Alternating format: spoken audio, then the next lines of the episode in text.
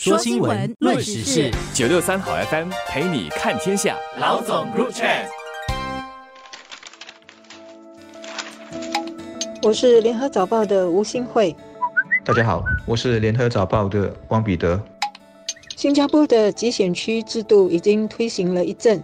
从一九八八年六月一号生效到今天有三十五年了。那星期三的国会里，新加坡前进党提出了废除集选区制度的动议，几个官委议员和一个行动党议员都发表看法，基本上都是反对废除。因为集选区制度的设立呢，主要是要确保国会里有少数种族的代表。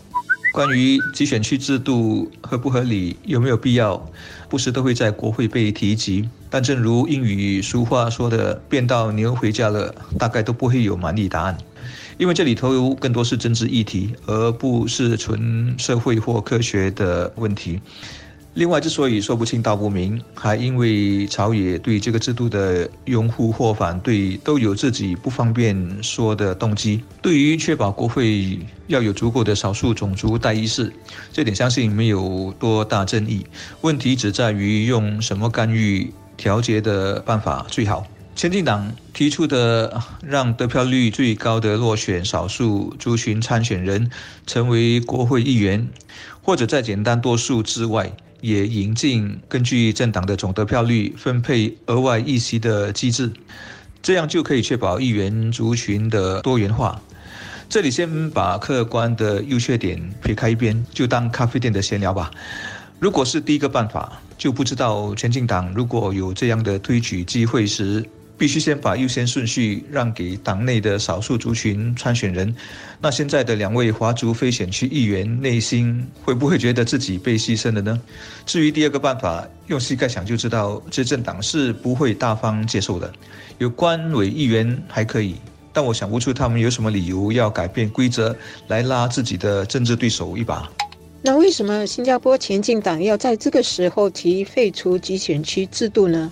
我想，可能的原因是来届大选最迟需要在二零二五年举行。那看反对党这阵子的状态呢，似乎都在为明年二零二四年可能会有大选做准备。一些呢，甚至猜测可能今年底就会有大选了。所以，集选区课题现在提出来，即使没有成功争取到废除，还是能够引起其他反对党的共鸣，甚至是引起社会舆论。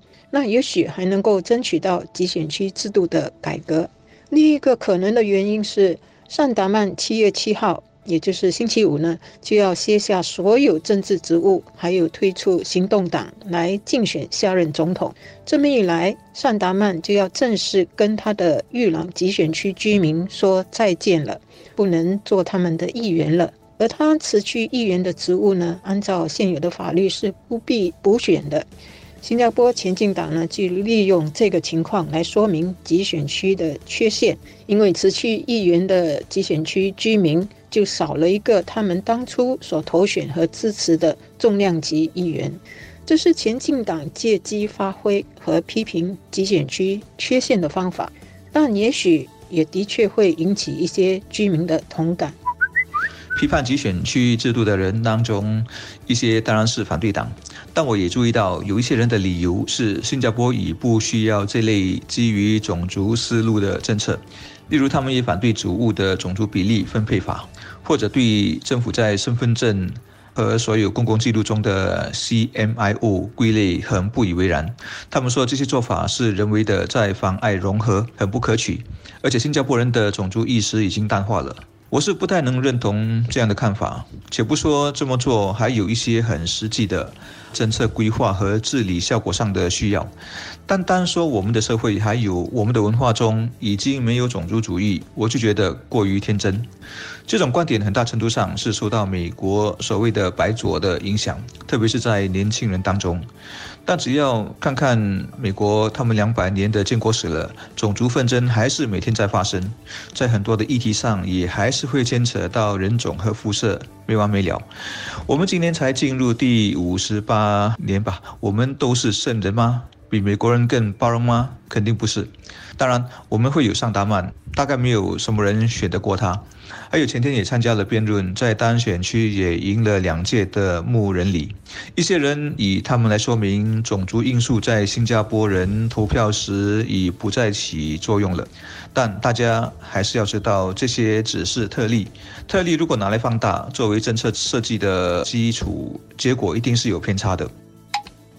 那这次的国会辩论。会不会促使政府好好的去检讨这个三十五年的集选区制度，以免时不时又被提起而要辩论一方呢？行动党作为执政党，的确有许多方面可以在资源和制度上占优势。新加坡社会越来越重视公平正义，政治竞选的制度要怎么让反对党和选民都觉得是公平的，相信会越来越受重视。这个多年的怀疑和观感呢，迟早是要解决的。前进党这次废除集选区制度的动议呢，看起来也可说是把球踢给了行动党。